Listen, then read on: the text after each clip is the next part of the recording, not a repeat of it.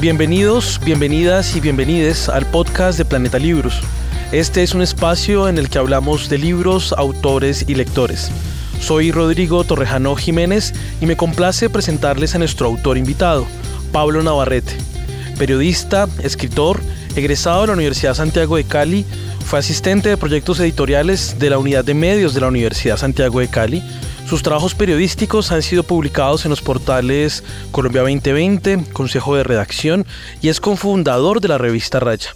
Es autor del libro Nina Pizarro, La Pirata Blanca, publicado por la editorial Planeta en el 2021, y además es autor de Plegarias del Pueblo Muerto, El Aro, el libro que nos convoca en esta conversación. Pablo, ¿cómo estás? ¿Cómo te ha ido? Hola, ¿cómo estás? Qué rico estar aquí, qué rico conversar contigo. Muchas gracias a Planeta por, por convocarme, por querer escucharme y saber más de esta historia pocas veces uno tiene la posibilidad de leer un libro y, hacerle preguntas al libro, o no, mejor, uno siempre que lee le hace preguntas al libro, pero pocas veces uno tiene la posibilidad de poner esas preguntas al autor. Y yo creo que esta va a ser una oportunidad interesante en el que pues intentaré conversar alrededor del libro y de muchos de los interrogantes que me quedaron sin resolver. Para quienes nos escuchan, posiblemente muchas preguntas queden pendientes también después de esta conversación. Decir puntualmente que hablar sobre paramilitarismo en Colombia no es hablar del pasado. En el contexto en el que se encuentra el país, el paramilitarismo sigue siendo un actor determinante para el conflicto armado y muchos de los hechos ocurridos con el paramilitarismo siguen sin resolverse. No obstante, el informe final de la Comisión de Esclarecimiento de la Verdad recomienda al país, a las instituciones del país, avanzar en la construcción de ejercicios territoriales y regionales de esclarecimiento del conflicto. Y también el Centro Nacional de Memoria Histórica, a través de la Dirección de Acuerdos de la Verdad, ha avanzado también en unos esfuerzos de poder aportarle al país una lectura que permita esclarecer las violencias eh, del paramilitarismo, que como decíamos no son violencias pasadas, sino que tienen que ver mucho también con este presente que estamos viviendo. Solamente para hacernos una idea antes de empezar la conversación ya en marcha con Pablo, quisiera poner dos cifras que son contundentes y que además nos permiten también un poco ver cuál ha, sido, cuál ha sido la magnitud y cuál fue la magnitud también de la violencia paramilitar en el país. Según el Observatorio de Memoria y Conflicto del Centro Nacional de Memoria Histórica, la violencia paramilitar dejó un total de 112.857 hechos violentos, con un total de 143.778 víctimas, muchas de estas víctimas sin nombre y sin rostro. Hay una apuesta en tu libro, Pablo, permanentemente a poder contar una parte de un capítulo de la historia del que se ha hablado mucho, pero del que siguen habiendo muchas imprecisiones. ¿Cómo llegaste a esta historia? El origen de quienes nos dedicamos a escribir vidas de otros y hechos que ocurren eh, a la distancia, lejos de uno, siempre radican también en quienes nos llevan a esas historias. Digamos, uno no llega a esas historias porque sí. Yo tuve la la fortuna y la delicia y la bendición de, mm, de formarme junto a una gran maestra del periodismo que es Olga Bear. Estudié junto a ella, ella fue mi maestra, ella es, ella es mi maestra todavía y es mi mentora. Y ella me, me, me, enseñó, digamos, eh, que, que hay que trabajar apasionadamente por encontrar siempre una verdad. No la verdad, pero digamos sí una verdad. La verdad con la que uno quiera, digamos, como aportar al esclarecimiento de los hechos en el marco del conflicto colombiano. Yo llego a esta historia luego de que en el año 2017 la Universidad Distrital nos convoque a ella, a Carolina Ardila, una politóloga, y a mí Ahora escribamos las crónicas y las memorias de los acuerdos de La Habana. Luego de que escribimos este libro, que fue a seis manos por Olga Carolina y por mí, se publicó en el año 2017. El libro se llama La paz no se rinde, crónicas y memorias de los acuerdos de La Habana. Comenzó a despertarse, bueno, yo comencé a hacer, para hacer ese libro, hice un recorrido durante muchas semanas por eh, dos de, los, de las zonas veredales, los ETCs que había aquí en, en el Cauca, específicamente en el Cauca, de eh, guerrilleros estaban en, proceso de desmovilización. Y ahí en este, en, este proceso, cuando yo llegué, comencé a escuchar muchas historias. E, era un momento yo creo que muy histórico y muy bello, porque estos excombatientes querían ser escuchados. Y estando allá entonces comienzo a escuchar muchas historias de exguerrilleras, exguerrilleros, eh, que habían estado en distintas zonas del país y que luego habían terminado en, en, en el bloque occidental Alfonso Cana, que por eso estaban en esta, en, ubicados en esta parte del país. Ahí comencé a escuchar muchas historias de cómo era que funcionaba el tema, esa disputa territorial, esa disputa armada que había en, en, en el Bajo Cauca antioqueño entre paramilitares y exguerrilleros. Básicamente ahí es cuando yo me comienzo a interesar porque siempre se referían a la región de Bajo Cauca Antioqueño como un, cementerio de agua. Y eso a mí me comenzó, yo, yo, comencé a imaginar, yo soy tipo de, muchas imágenes, entonces me comienzo a imaginar, yo decía, ¿cómo ha sido un cementerio de agua? Yo, yo quiero entender qué fue lo que pasó allá. Y ahí comencé un poco a, querer saber, sin embargo no sabía que, que ese querer saber iba a terminar en una, en una búsqueda con jateras y con dolores, pero también con dichas de seis años. Luego entonces yo quería hacer mi tesis eh, de pregrado relacionada con eh, Jaime Garzón, digamos, el asesinato y hacer un, ejercicio de narratividad, de historicidad alrededor de esto. Voy le pido a una, eh, eh, una, fuente de, de, la, de la, un ex representante de la Cámara por por el Pueblo Democrático Alternativo, me da una USB donde hay una cantidad de documentos y documentos y folios y folios y folios y folios en, de los que hablaban de Jaime Garzón del caso de Jaime Garzón, pero hubo uno que me llama muchísimo la atención y era uno que contenía una cantidad eh, desmesurada, diría yo, de declaraciones entre el ex paramilitar Francisco Enrique Villalba Hernández, uno de las, eh, eh, digamos, testigos clave en los hechos acaecidos en la masacre de Lara en el año 1997 en los que el tipo comienza a relatar de qué manera se conectan los hechos ocurridos en el aro versus los, el crimen de Jaime Garzón. Y esa bisagra es el paramilitarismo. Y así es como llego a la historia del aro, porque comienzo a leerlo y comienzo a querer saber más de la historia, cuál era el origen, y, y es básicamente querer saber por qué los mataron o sea, eran campesinos que vivían en su tranquilos, digamos, ¿por qué los mataron? Digamos, uno no tendría por qué preguntarse por qué, pero en este país siempre hay un porqué para ese tipo de cosas, muy dolorosamente. Así llegué, así llegué a la historia. El hecho de que exista un porqué no quiere decir que exista una justificación.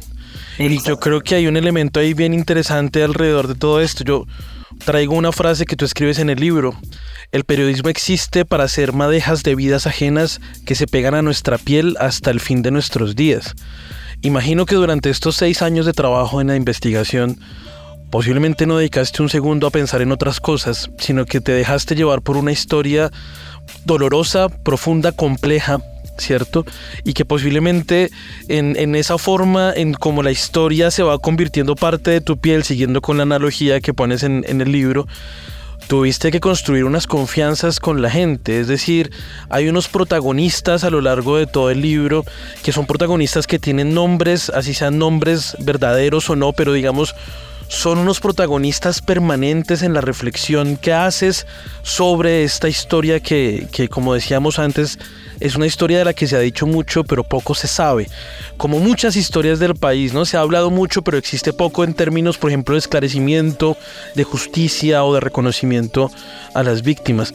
Entras desde un lugar que uno podría decir, un, un, lugar que no se estaba buscando, es un hecho fortuito, el, el asunto que encuentres, digamos, estos largos expedientes expedientes, pero me imagino que una vez en los expedientes empiezas a hacerte preguntas alrededor de cómo llegar hasta allá y empiezas a tejer una red de confianza con, la gente. ¿Cómo, ¿Cómo fue entonces ese ejercicio? Si nos cuentas un poco cómo te acercaste a, los protagonistas, a quienes estaban allí. Tú haces, en tu libro hay una geografía permanente de lugares, de sitios, de citas. Cuéntanos un poco de eso. Yo, digamos, el objetivo del libro es también rendir un homenaje a, a, quienes, van a, leer, a quienes van a leer el libro. Por eso, el, el, el, libro, si tú ves el libro, no se centra en, en los responsables de hechos victimizantes. Claro, hay que mencionarlos y eso está, y eso existe en el libro. Pero el libro, el libro va más allá. Yo quise ir más allá de eso, y para ir más allá de eso implicaba escuchar las historias de estos personajes. Yo, yo quería saber quiénes eran ellos y, y a ellos y ellas especialmente. Algo que hay en mi trabajo es que todos los protagonistas o todas las protagonistas de, mis libros, todas son mujeres. Todas son mujeres, siempre. De hecho, es muy chistoso porque siempre he trabajado además con mujeres, pero siempre me dan a mí el trabajo de entrevistar a las mujeres, de trabajar con las mujeres. Es una vaina chistosísima. Entonces comienzo a hablar con ellas, eh, digamos, hay dos personajes que se vuelven claves en mi historia, que se vuelven piedra angular en mi historia, Milades Restrepo y Marta Martica Pozo. Con Marta nos volvimos, yo, yo no sirvo para hacer periodismo aséptico, no, no, no puedo, yo no puedo demarcar esa línea que hay entre, entre tú ya fuente intocable, yo aquí periodismo, periodista divino, no me toques yo vengo a hacer preguntas y me voy. Yo no, yo no sirvo. Yo no sirvo para eso porque yo me termino enamorando de ellos, yo termino escuchándoles las cuitas, contándoles las mías, quedándome en sus casas, se nos llega a las 11 de la noche y estoy en barrio peligrosísimo de Medellín, no me puedo ir, no, pues quédese a dormir, listo, me quedo a dormir, sí, entonces eh, para mí realmente el ejercicio, e, este, este, ejercicio implicó, como bien lo digo en el libro, el periodismo es la devoción por el otro. Es dejar de creerme que el periodista solo hace preguntas. No, el periodista convive entre sus historias, se unta de sus historias. Entonces, yo, yo quería saber básicamente en principio las historias de ellos. No tanto es, bueno, ¿cómo viviste la masacre? ¿Qué pasó en la masacre? No, porque eso ya, esa pregunta llegaría y llegar ahí ya estaría. Entonces fíjate cómo empiezo yo contando y, y hablando acerca de Marta.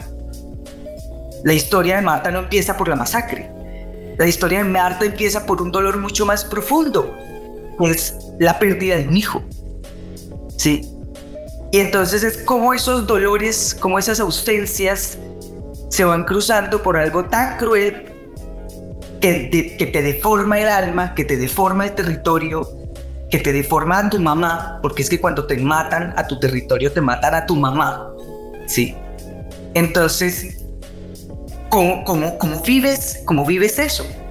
¿Sí? Entonces, pero para llegar a eso, yo me senté semanas enteras, días enteros con Marta.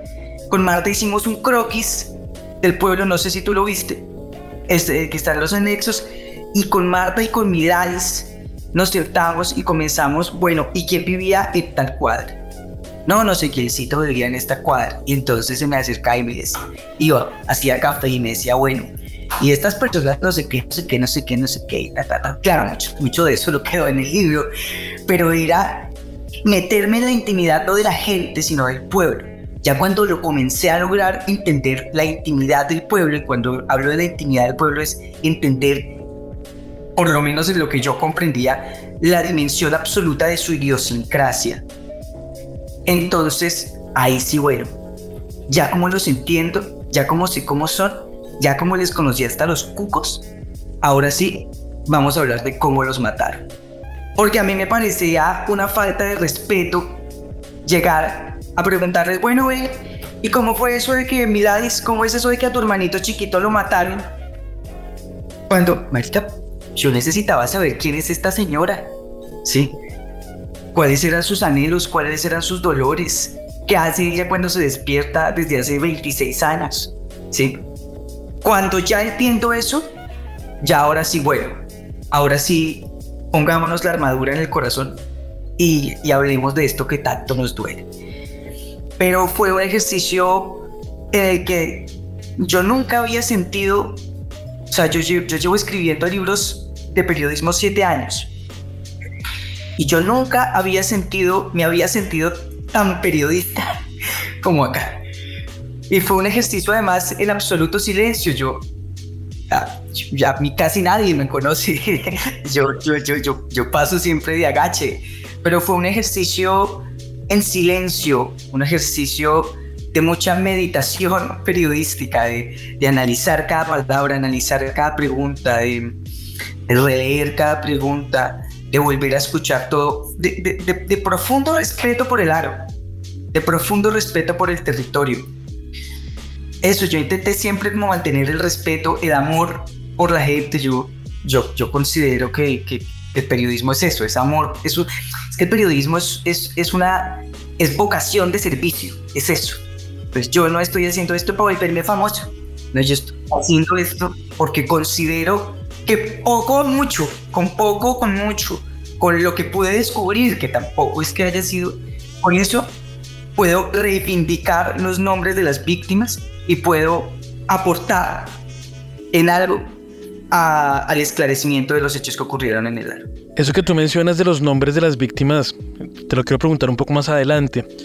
Pero ahora es que lo que dices es muy potente. Yo creo que desafortunadamente en un país como Colombia donde la violencia es tan cotidiana y donde se presenta en un pasado presente continuo, es decir, es una violencia que pareciera que no nos quisiera soltar, a veces es muy difícil contar una historia, porque además yo creo que, por ejemplo, la literatura, el cine, todas las representaciones que tenemos sobre la violencia siempre parten de un lugar extraño, ¿no?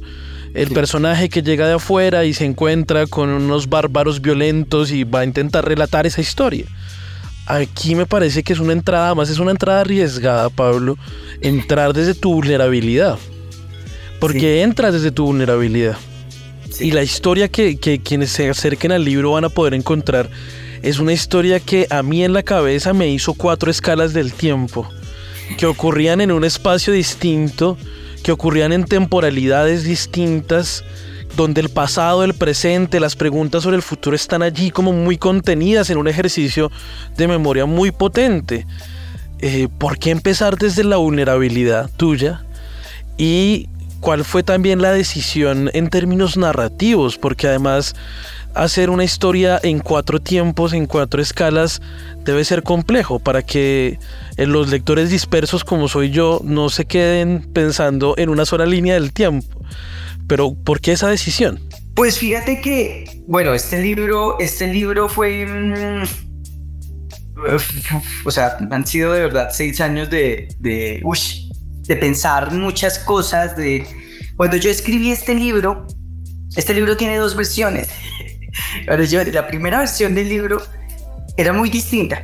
Era una versión contada desde un tono en tercera persona, digamos. Comenzaba casi que con el día de la masacre. Es decir, era otra historia con los mismos hechos, con los mismos personajes, pero era otra historia. Y cuando, cuando nos sentamos a releer el texto con con Andrés Grillo, mi editor, él, me dijo, usted, porque yo le había contado toda mi historia y todo lo que yo había tenido que vivir en esta vaina, y él me dijo, oye, ¿y tú por qué no escribes esta vaina en primera persona? O sea, tú tienes que escribir este relato, este relato es tuyo.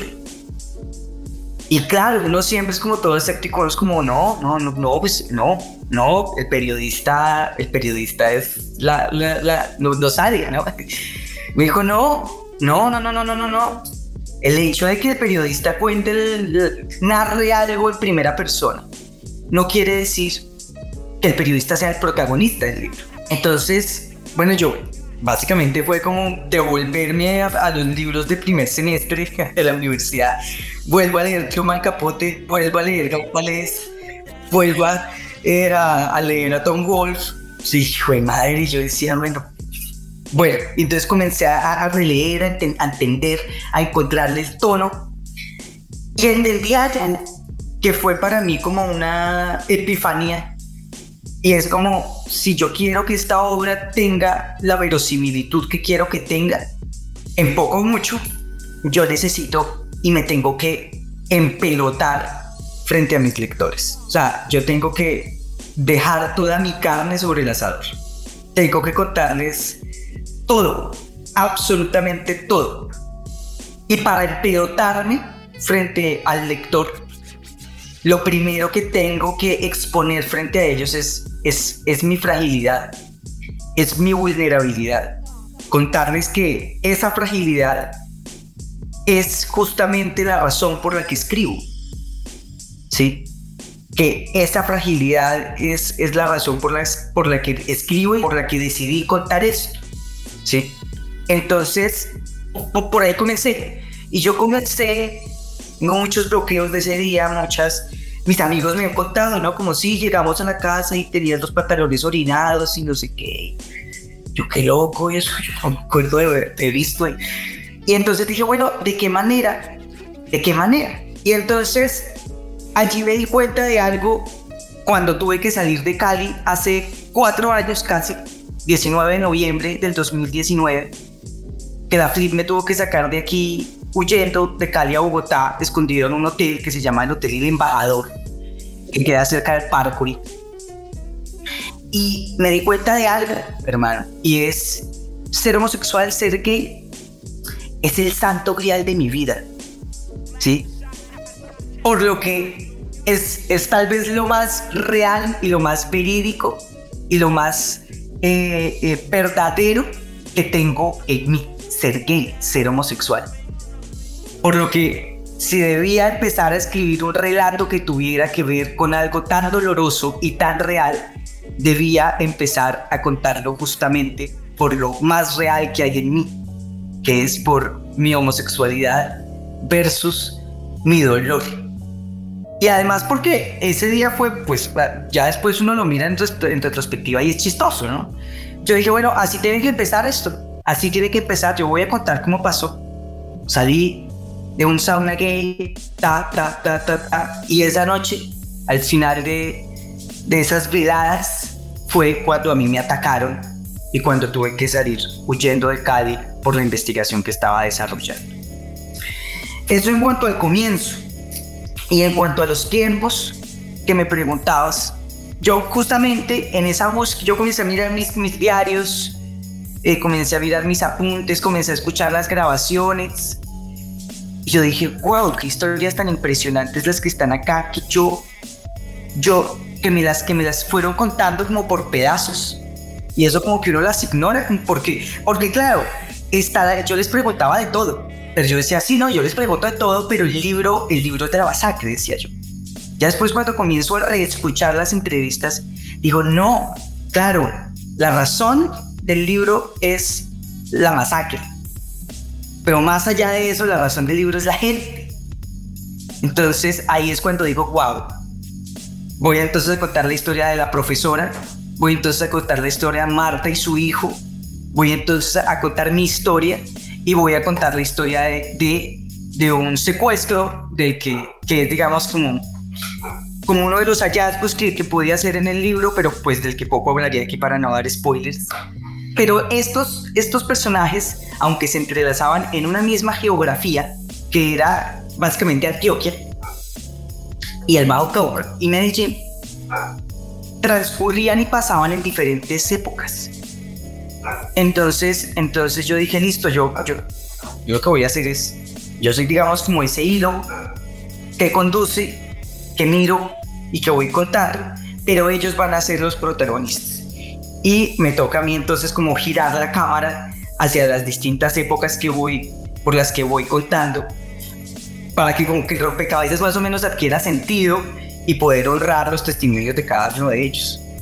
Básicamente, digamos, esa es como la razón. Claro, después fue, eh, eh, eh, yo, fíjate, yo no había, uno escribe y tal, y yo no había visto, nunca había caído en el tema de, de, que de pronto sí podía haber cuatro tiempos allí entre cruzados, no.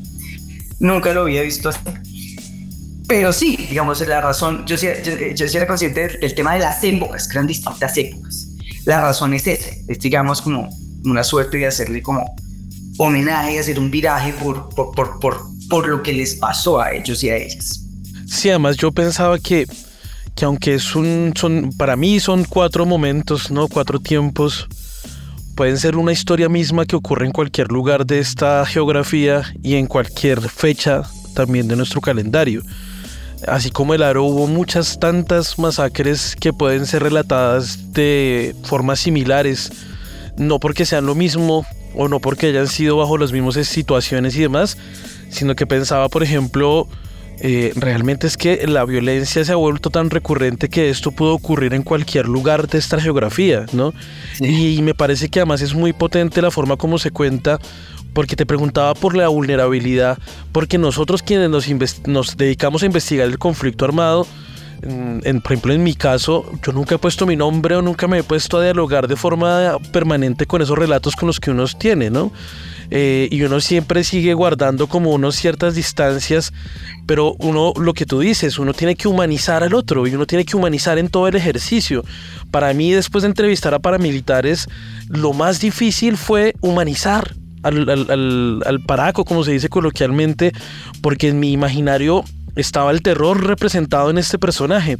Y para poder comprender, digamos, como los trasfondos de esta violencia, uno tiene que pasar por humanizar, por humanizar también las víctimas. Yo creo que también hay un ejercicio muy bello en, en el libro que, de tu autoría y es cómo se humaniza al otro y también cómo se logra, se logra contar una historia donde el dolor y la vida hacen parte de lo mismo.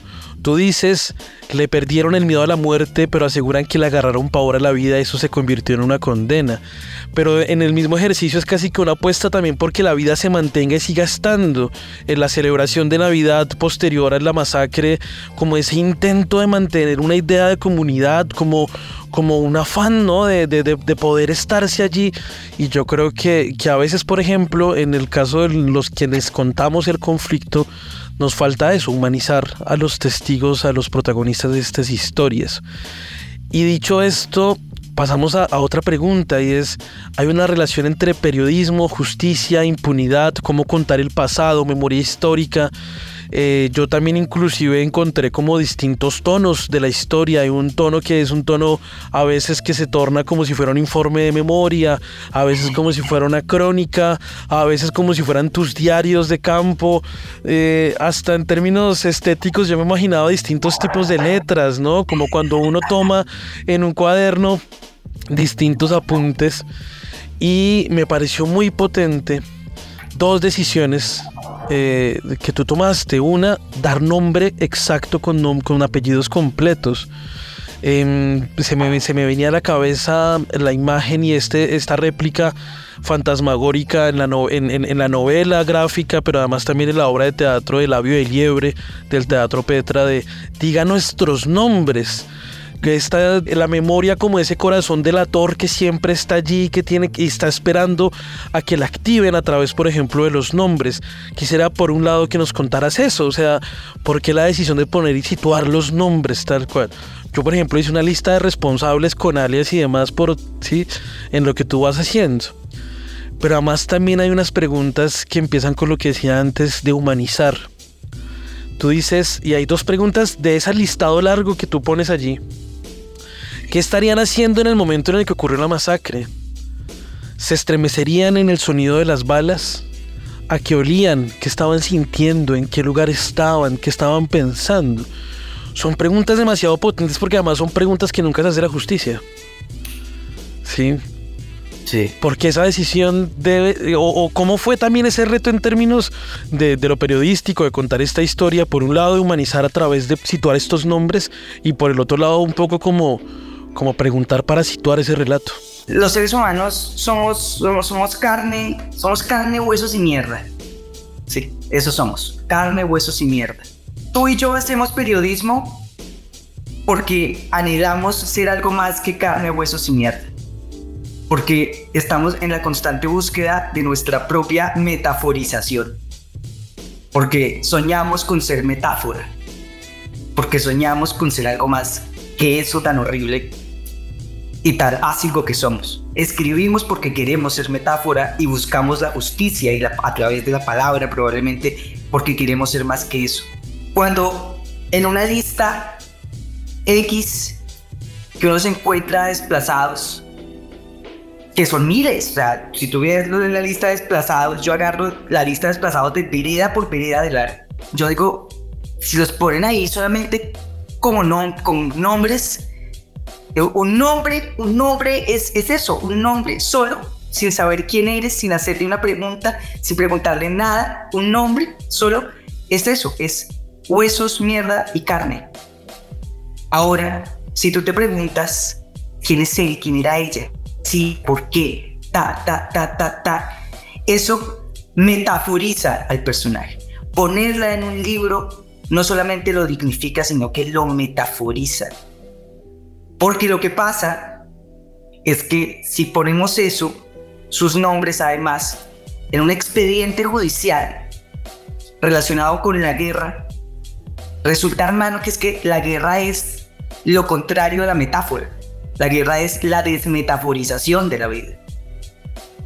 Entonces, estaban desmetaforizados los habían extraviado.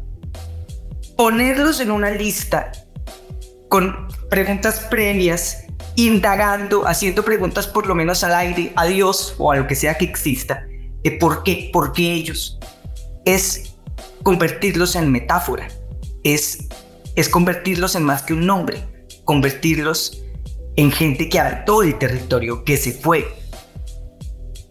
Por eso, esa es la razón todos los nombres tienen que ser dichos. Al final yo creo que eso es un reto y tienen que tener un lugar. Porque no solamente es enunciarlo, sino también saber que detrás de esto que dices carne, huesos y mierda, ahí está la pasión, está la visceralidad, habían gustos, habían formas de ser. Yo creo que tú, tú cuando describes ciertos personajes, hasta también pones una una doble forma de ser de estos personajes, ¿no? Eran personajes complejos, eran personajes... Porque además también eso me parece que es muy interesante. Si tú vas desde otro lugar a cada uno de los, de los actores que están allí, también es un acto de justicia contar estas historias. Porque desafortunadamente en Colombia pareciera que todo muerto se lo merecía. No, no, nosotros vamos en contracorriente y hay un dicho popular que todo muerto es bueno, ¿no? Aquí todo muerto se lo merecía y esos ejercicios de memoria en últimas terminan dignificando. No había una razón para que esto ocurriera. No había un motivo y eso yo creo que es importante porque en últimas es un acto de justicia que en este país no nos va a alcanzar tanto tribunal para, para, para las demandas de tanta justicia. Sin duda, en todo este relato y cuando empezábamos esta conversación decíamos hablar del paramilitarismo es no no es hablar tanto del pasado, estamos hablando del presente. Hay unas apuestas institucionales por ejemplo, de construir paz total se ha mencionado ahora. La paz aparece entonces en nuestra historia patria en los últimos 50 años como una constante, como una permanente. Llegas a este tema porque estás haciendo la crónica de un acuerdo entre, entre FARC, entre las antiguas FARC y el gobierno. Ahora eh, hay una nuevas FARC con otros nuevos nombres. Eh, el ELN intenta también avanzar en la construcción de unos escenarios de paz y hay una, un pedido permanente de paz. La, la, la paz postergada, podríamos decirlo. Hacia el final del libro retratas lo que ocurrió con el reconocimiento por parte del Estado a nombre del presidente eh, Petro de lo que ocurrió en la masacre de la granja y el aro en Antioquia. Y sin duda yo tuve la fortuna de estar, bueno, la fortuna, no sé si es una fortuna, pero por lo menos sí fui protagonista del reconocimiento público que se, hace, que se hizo hace un par de semanas de los falsos positivos o las ejecuciones extrajudiciales a las madres aquí en la Plaza de Bolívar. Yo quedé con muchos sinsabores, quedé con una angustia, quedé con un dolor muy fuerte, porque además hay una réplica que se repite en lo que tú dices al final Usted no debería estar ahí reclamando porque los verdaderos responsables nunca tuvieron la voluntad de hacerlo. Y sigue habiendo una pregunta que se hacen permanentemente en las paredes de estas ciudades que nos habitan y es quién dio la orden. ¿Qué implica hacer eh, en términos del cierre? Porque yo además yo creo que hay una pregunta final que no se resuelve que creo que tampoco ni siquiera la planteas, sino que queda ahí como latente y es cómo pensarnos en este presente la pertinencia de hablar sobre la masacre del aro y cómo respondiendo esa pregunta nos podemos pensar el futuro. ¿Qué, qué dirías tú al respecto? Y yo creo que eso no va a pasar. Eso no va a pasar hasta que hasta que a las comunidades que han sido verdaderamente golpeadas por el conflicto, hasta que las comunidades que han sido escupidas por la guerra, no, no, no, no sean sometidas de verdad a un proceso de reparación integral. Yo creo que, que antes que eso, yo creo que antes que hacerle preguntas al futuro, hay que responder las preguntas del pasado, porque hay muchas preguntas del pasado sin resolver. Las comunidades, claro, las comunidades, el aro, el aro anhela que le pongan una carretera por fin, ¿sí? Sueñan con eso, pero antes que eso, yo creo que eso que a veces impide desafortunadamente que estos pueblos transiten hacia un proceso de evolución, de, atención integral en temas básicos como salud o qué sé yo, salud, educación, eh, ¿cierto? Vivienda. Es que hay muchas preguntas del pasado por resolver.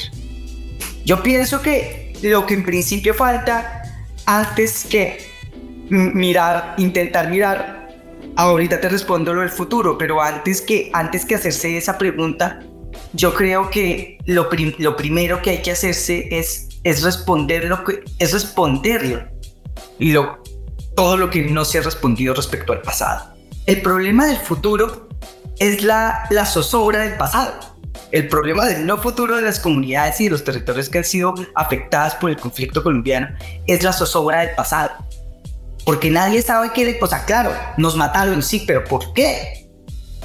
O sea, Miradis todavía se sigue preguntando después de 26 años, ¿por qué, ¿por qué mataron a mi hermana de 14 años. O sea, ¿por qué? ¿Sí? Un niño. ¿Sí? Esas preguntas que no tienen respuesta igualmente, o sea, que no tienen justificación, quiero decir, que no, que no tendrían por qué tener por qué ni siquiera. Hay que responder esas preguntas para que, digamos, como país y como nación comencemos a entendernos bajo, digamos, comencemos a proyectarnos a futuro. Ahí sí a hacer, digamos, a generar y a construir garantías de no repetición. Sí que eso ya es mirar hacia el futuro. Pero en principio hay mucho que resolver del pasado. El, el, aparato institucional no se ha preocupado mayormente por resolver lo que ha ocurrido con estas comunidades. Gustavo Petro, sí, al presidente se le agradece que haya pedido perdón, pero esto es... Eh, las necesidades que tienen estas comunidades es mucho más que poner una placa es mucho más que ser, que es, mucho, es decir, el perdón es mucho más que, que decir perdón. El perdón es voltearlas a mirar con respeto. El perdón es, el perdón es venga y construimos vida juntos. Venga y, sí, eso sería realmente construir, que las comunidades se sientan reparadas, que las comunidades se sientan, porque, porque el aro sigue siendo el mismo, detenido en el tiempo, ¿sí? Entonces, pues tan detenido en el tiempo que yo no pude ir al aro para esta investigación. Porque me advirtieron que me iban a matar si yo llegaba allá. Entonces, yo pienso que para cambiar el futuro hay que reparar el pasado. Antes que nada. Sí, Orlando Falsporda, antes, antes de su muerte, cuando se hizo la última publicación de los dos tomos de la violencia en Colombia, que hablan del periodo previo al 58, decía que Colombia debería tener un museo del horror y debería, digamos, debería, todo el mundo debería conocer el horror del que hemos sido cómplices como sociedad para sentir vergüenza, para saber que vimos la violencia frente a, los ojos, frente a nuestros ojos, que la mayoría no hicieron nada y que sigue ocurriendo. Solamente así podemos avanzar hacia un escenario de no repetición.